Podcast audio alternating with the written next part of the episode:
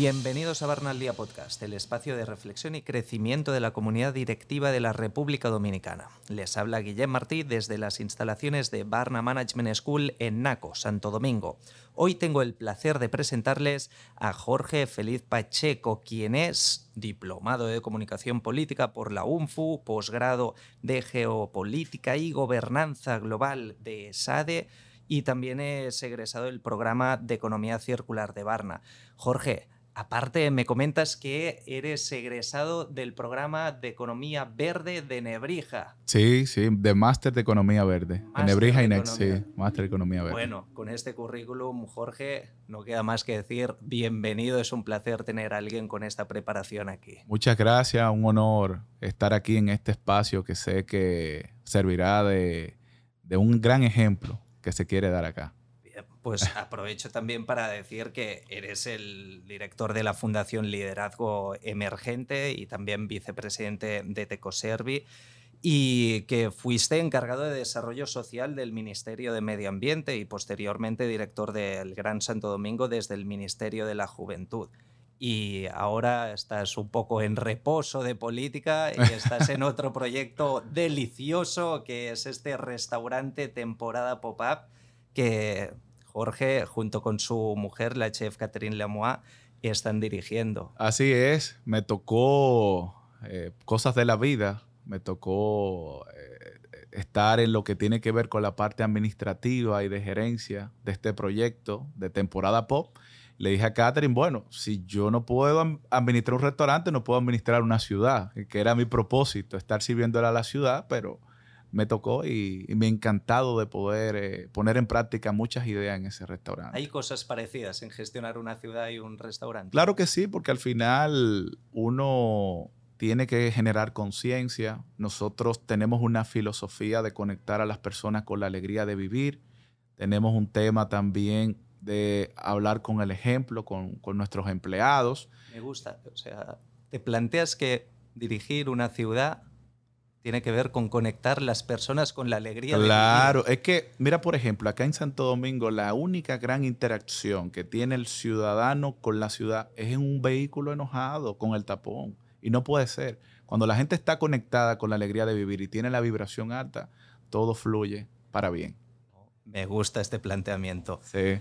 Jorge, este restaurante que está llevando el temporada pop-up no es convencional. No, ni un ching. Explícanos un poco cómo funciona. Mira, esto nació a raíz de una idea de mi esposa y es que en República Dominicana los conceptos definidos no funcionan. Los únicos conceptos definidos que funcionan son los tradicionales, un mexicano, un italiano, un español. Si yo te digo a ti, te voy a abrir un restaurante de Vietnam o de la India, llámame loco. Pero si yo te digo, te lo voy a abrir durante 90 días para que vengas a vivir la, experiencia, dime, wow, qué genio. Entonces de ahí nace el concepto de temporada pop. Nosotros eh, ya llevamos eh, cuatro temporadas, ahora nos encontramos en la temporada chifa, que es la comida china peruana, y es interesante porque cada temporada cambia todo. Cambia la decoración, cambia los cócteles, cambian los sabores, cambian los olores, cambian los rituales que hacemos de bienvenida muy bonito para conectar a la gente desde su llegada, cambia, eh, utilizamos las lámparas, las pintamos, cambiamos murales, una, una visión totalmente de circularidad. Los muebles los tapizamos, le ponemos otro color, es una chulería. Las botellas las reutilizamos y las usamos de velones, o sea, es una cosa impresionante que como con tan poco se puede hacer tanto. Cada tres meses, cambio radical. Totalmente. un restaurante nuevo. Totalmente nuevo. Y eso no es un dispendio de materiales, porque me dices que es economía circular, pero yo entiendo que un restaurante, la decoración es, un costo grande, son muchos materiales. No, porque por ejemplo yo compro una lámpara, pero si esa lámpara yo le pongo una pinturita de tal color alusivo al país donde toca la temporada, y si esa lámpara yo la decoro con unos unos, unas de esas, eh, eh, de esas temitas que suenan así, de esas campanitas que suenan. Al final eso tiene temporada y yo lo defino muy a los dominicanos. Tiene mucho sazón, mucha creatividad y mucho corazón. O sea, y nosotros tenemos guardado cada, eh, digamos, set y preparación de cada temporada. Reutilizamos las telas, reutilizamos eh, eh, todo lo que tiene que ver, como te dije, con las lámparas, los murales cambian con un grupo de artistas que tenemos. En fin, no es un dispendio, es algo, es una aventura más bien. Entonces pasamos de la temporada india a la china Chifa, sí. Y se pueden reaprovechar cosas, ¿no? Eso es totalmente. Nosotros, por ejemplo, de ir a verlo porque cuesta de entender. Sí, sí, sí. Ojalá que, puedan vivir esa, esa experiencia y vean qué chulo es el, modelo de nosotros. O sea, y cómo también cada temporada intervienen marcas. Marcas son parte del patrocinio porque más que un restaurante es un evento. Entonces intervienen marcas y entonces se convierte todo, como se dice popularmente, en un serrucho.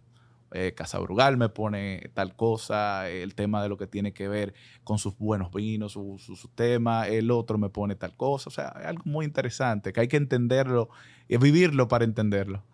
Entonces, aparte de esta circularidad en la sostenibilidad ambiental, podemos hablar de una celebración de las culturas también. Totalmente, acercar a... culturas que aquí no se conocen. Correcto, acercar a, la República Dominicana a, culturas eh, interesantes, entender también que nuestra ciudad de Santo Domingo eh, durante tres años fue capital gastronómica del Caribe. Y, esa capital gastronómica del Caribe es por su, su amplia gama de restaurantes. Imagínate tú en la Gustavo Mejía Ricard, que es donde está nuestro restaurante, que es la Gustavo número 33, entre bares y restaurantes hay más de 150. Entonces, dar esa oferta diferente, una oferta novedosa eh, para el público dominicano y obviamente con mi esposa, que es una chef, por ejemplo, a Tailandia, para una temporada Thai, ha estado en ocho ocasiones. Una temporada India ha ido tres veces a India. Una temporada Vietnam ha estado en dos ocasiones a Vietnam. Una temporada China-peruana ha estado tres veces al Perú y yo fui a China, ya no he ido a China, pero yo fui a China y yo le dije, eso, eso, es, eso, eso es correcto. Entonces, es algo interesante porque todo nace de lo que ella vivió en las calles. O sea, esa mujer llega a un país y se mete a cocinar en la, en la calle y, aprende, va a los mercados, ve los sabores. O sea, es algo impresionante eh, yo verla, cómo ella tiene ese proceso creativo y cómo combina y cómo aplatana en muchos casos todos esos sabores al, paladar local. Porque no se trata de traer cuatro tópicos de la cocina de un país, sino de traer la cultura. Y es lo bonito, ¿no? Estos rituales que ustedes hacen allá que te trasladan y uno sin tener que viajar puede empezar a entender cuáles son las distintas formas de entender el mundo, entender la cocina, entender el momento de compartir alimentos. No tan solo eso, que cada temporada se hace un playlist que está en Spotify. Tú lo puedes buscar, tú puedes buscar temporada india, temporada vietnamita, puedes buscar temporada chifa. Ahora en chifa, como es china peruana, ¿qué hice yo? Pues yo soy el, el encargado de los playlists. Dije, bueno, una música china, una música peruana, como que está too much. ¿Qué es lo que hacemos? Hicimos una combinación chulísima de DJs chinos y DJs suramericanos. es un playlist de, como le dicen, de pilita, chulísimo. Interesante. y con todas estas iniciativas de sostenibilidad ambiental que tenéis, de esta economía circular que me hablabas en la renovación del mobiliario y la decoración, ¿qué crees que se pueda usar también como buena práctica para otros restaurantes u otros sectores. Totalmente, incluso nosotros hemos ido más allá. Nosotros somos un restaurante que ya nuestros clientes no tienen contacto alguno con ningún tipo de plástico. Nosotros, el agua viene de cartón o de cristal, eh, las botellas son botellas de vidrio, los refrescos también o, de latas, en el caso específico de, un refresco peruano que únicamente viene en lata, si hubiese venido en botella, me, hubiese encantado. Pero nosotros somos, digamos, un, restaurante libre de uso de plástico.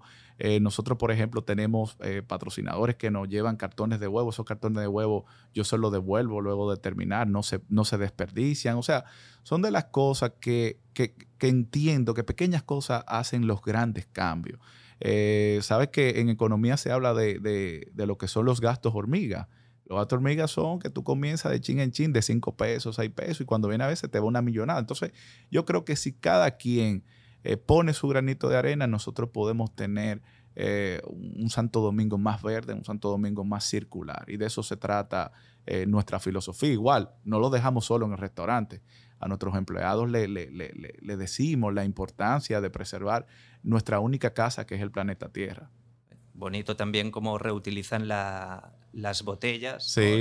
Los, cócteles de ginebra vienen en una botella de ginebra cortada que sirve y de, y de vodka, sí, sí, sí. Nosotros tenemos eso y, eso es chulísimo. A la gente le, le encanta y dicen, wow, pero qué bueno que, cada cosa la reutilicen. Y también, no tan solo eso, nosotros eh, en el mercado, tú sabes que hay un, un tema que la gente no le gusta de que los productos feos.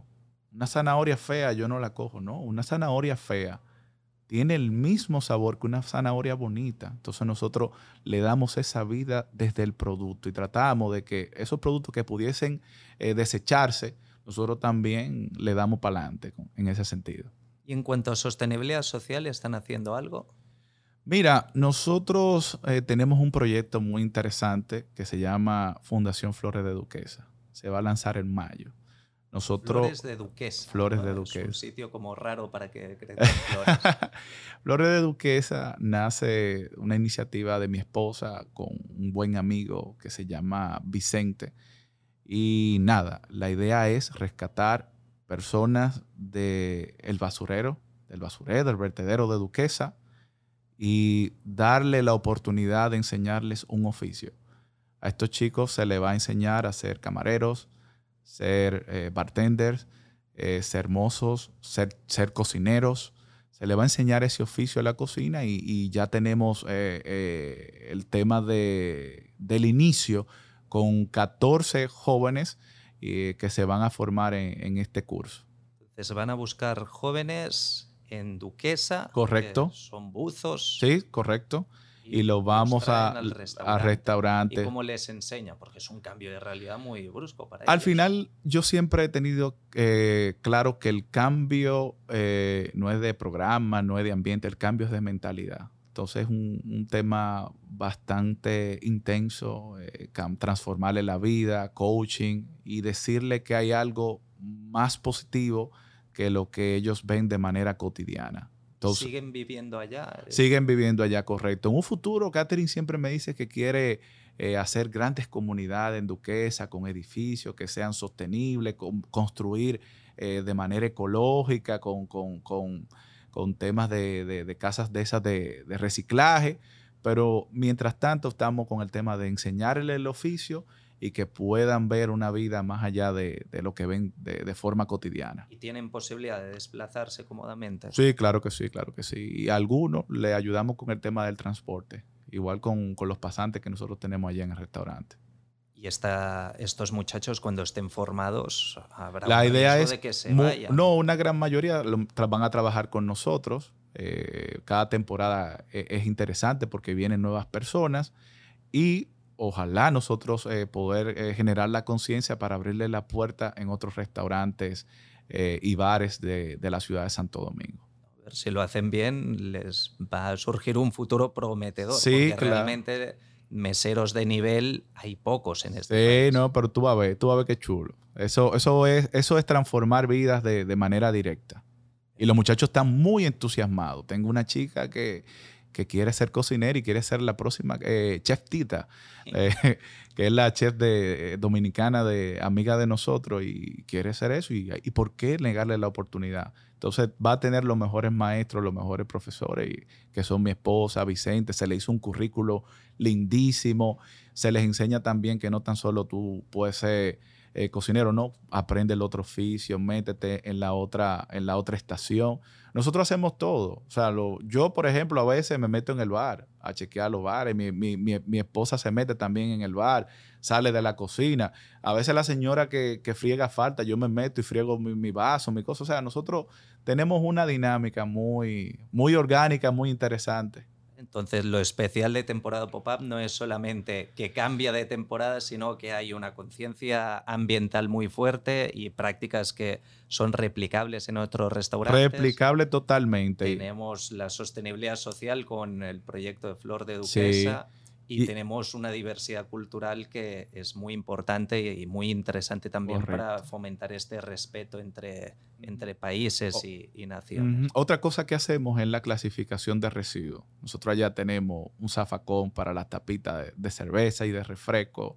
Tenemos un zafacón para hacer composta con los eh, residuos de vegetales. Nosotros agarramos la, la, le dicen la borra que sobra del café nosotros agarramos eso y lo usamos como abono. Allá tiene eso sembrado. Lo pueden hacer en casa todos ustedes porque claro. el, marro del café es un abono genial. Correcto. Estamos, estamos con el tema de, de, allá arriba, que tenemos un segundo piso, un, un huerto vertical, un huerto urbano.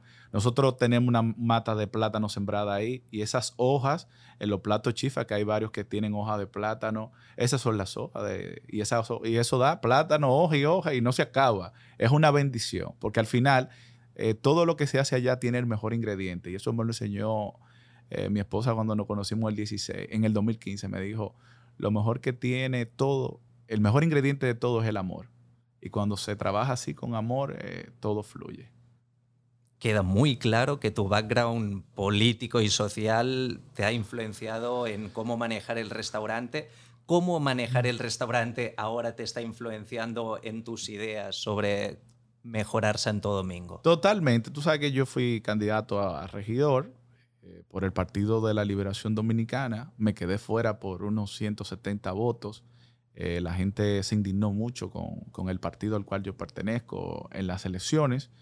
Y me di cuenta que no hay que esperar a llegar para poder eh, eh, comenzar a implementar eh, la visión ciudad que yo tengo. Yo decidí que muchas de las prácticas y de las ideas que tenía en mi propuesta ciudad de Santo Domingo se renueva, las estoy llevando a cabo en el restaurante. Por ejemplo, una práctica interesante son los parqueos municipales amistosos. Afuera yo tengo un parqueo de, de seis que toma seis vehículos. ¿Qué pasa? No puede ser que los negocios que están al lado, yo cierro los lunes, tengan que estar parqueando vehículos de lado y lado, eh, obstaculizando el tránsito. Entonces yo lo que hago es que el parqueo mío, yo se lo presto a ellos. Eso se llamaba en mi campaña los parqueos municipales amistosos. Allá en temporada vamos a inaugurar el primer parqueo municipal amistoso de Santo Domingo y ojalá que otras empresas eh, se sumen a la iniciativa porque el tema del tránsito un tema complejo de cara al futuro en la ciudad. Y, es nuestro gran... Ya, se está poniendo complicado en muchas Se está poniendo complicado. Entonces, si yo, si, si yo abro a las 5 de la tarde, ¿por qué yo no puedo prestar ese parqueo de 8 de la mañana a 4 de la tarde? O sea, eso no me pesa ni me quita nada. ¿Qué yo decía en la campaña? Bueno, que el ayuntamiento me diera facilidades con el pago de la basura, me diera facilidades de patrullaje con la policía municipal, me colocara una cámara como parte de contribución de la ciudad en el centro, en un centro eh, de, inteligencia territorial que, promovíamos que, se creara. Pero hay que comenzar, hay que comenzar y lo que estamos haciendo es, si lo hago por, por el sector privado y en nuestro negocio, nosotros podemos llevarlo a cabo por la ciudad y es lo que, lo que me di cuenta eh, que debo de hacer. Y al final, Guille, el tiempo pasa demasiado rápido. Vivimos una pandemia, estamos en un conflicto de Rusia-Ucrania. Entonces, ¿para qué esperar más? Todas las ideas que usted tenga, todos los aportes que usted pueda hacer, hágalo ya. No espere para mañana, que mañana puede ser tarde. ¿Y qué rol van a tener los jóvenes en todo este cambio?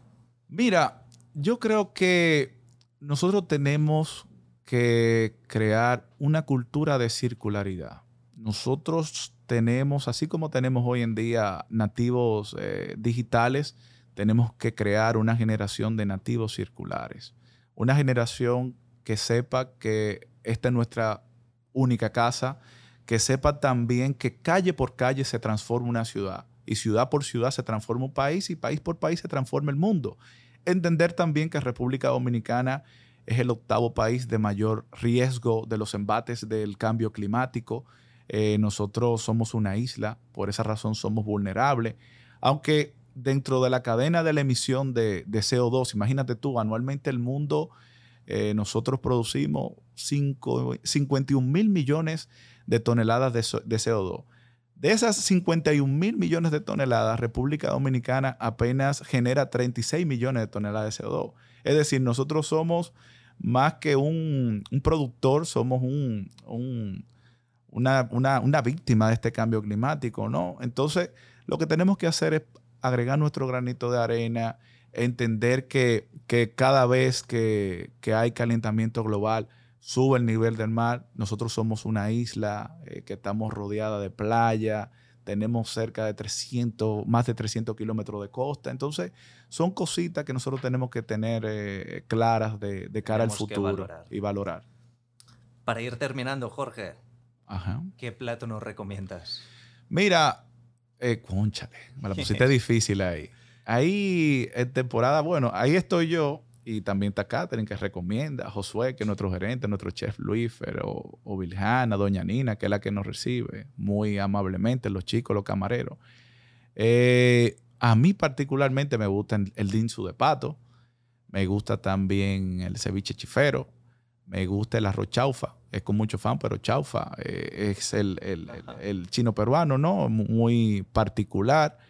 Pero allá todos los platos son buenos porque al final Catherine hace una mezcla perfecta de las dos culturas. Por ejemplo, tiene un dumpling encevichado que ella, dumpling es igual a China, pero ¿qué ella hizo con ese dumpling? Le puso como el ceviche, entonces un dumpling encevichado, algo único. Yo le dije, vieja, a veces tú estás la mente fuera de este planeta, porque ella se estaba preocupando con esta temporada porque no me dan los dinsos, la masa.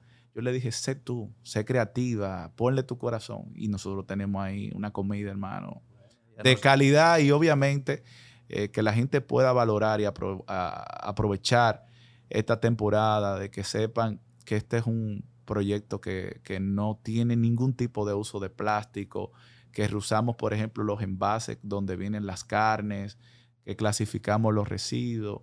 Es algo que, creo que es digno de imitar y creo que lo que queremos es eh, que la gente cuando vaya allá viva una experiencia 360, pero también que se lleve con, ese ejemplo a su hogar de que se puede ser más verde, se puede ser más sostenible en nuestra vida cotidiana. Pues felicidades por este proyecto, nos has abierto el apetito a todos. Sí, bueno, nos, vemos, nos vemos por allá. Esta temporada va a durar hasta prácticamente el mes de, de mayo, hasta el Día de las Madres. Y nada, síganos en arroba temporada pop-up y hagan su reservación. Allá la gente hace su reserva, interesante. En muchos lugares la gente llega y ya, ya la gente hace su reservación, se planifica y háganla, que van a, ser, van a vivir una experiencia eh, única en la República Dominicana. Perfecto, Jorge. Muchas gracias por acompañarnos. Muchas gracias también a todos ustedes por escucharnos. Ah, este ha sido un podcast que, como sabemos, no arreglará el mundo, pero nos ha hecho un poco más sabios. Recuerden compartir este capítulo con las personas a quienes pueda interesarles los temas tratados y seguimos en contacto a través de las redes de Barna y del Centro de Investigación en Sostenibilidad. Un fuerte abrazo y hasta el próximo capítulo. Síguenos en las redes sociales, arroba Barna Management School y conecta con nosotros.